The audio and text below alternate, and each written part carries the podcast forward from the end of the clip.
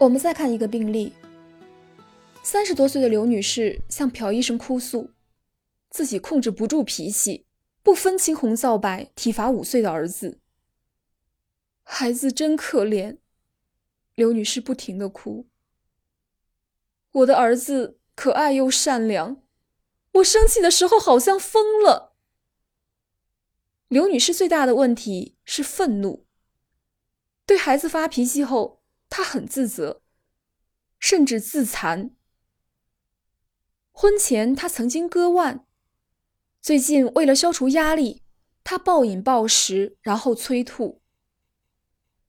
刘女士出生在一个重男轻女的家庭，母亲因为生了三个女儿，没有能得到婆家的善待，她把怨气发泄到小女儿刘女士身上。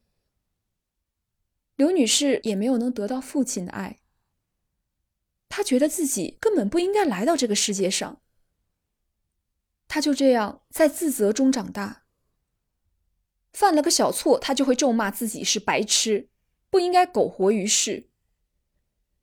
刘女士很疼爱孩子，认为自己为孩子而活，但她却经常生儿子的气。其实她心里翻腾的怒火不是对儿子，而是对自己。控制不住脾气，他觉得自己就是个怪物。骂了孩子就深深自责，对自己加倍愤怒，他陷入了恶性循环。朴医生告诉刘女士：“你对待自己的态度，会延伸为你对待别人的态度。这种习惯逐渐扩大，全面影响你的人际关系。你必须原谅自己，停止自虐行为。”朴医生对刘女士进行了数月的谈话和药物治疗，虽然医治还没有结束，刘女士已经明白了，自我尊重、自我原谅的习惯就是最好的育儿法则。下面是我读后感：之前新闻有人把襁褓中的婴儿打成重伤，我当时就想，这人太坏了。报道详情说。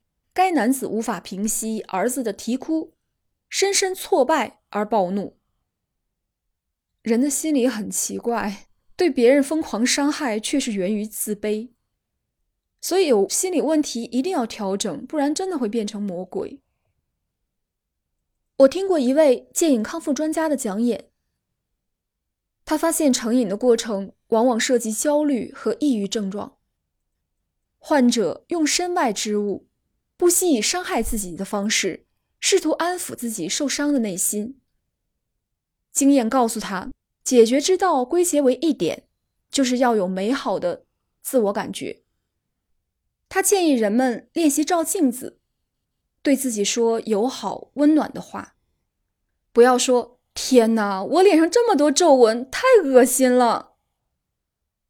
应该感激人生的悲欢离合在你脸上留下的痕迹。这是你独有的生命地图。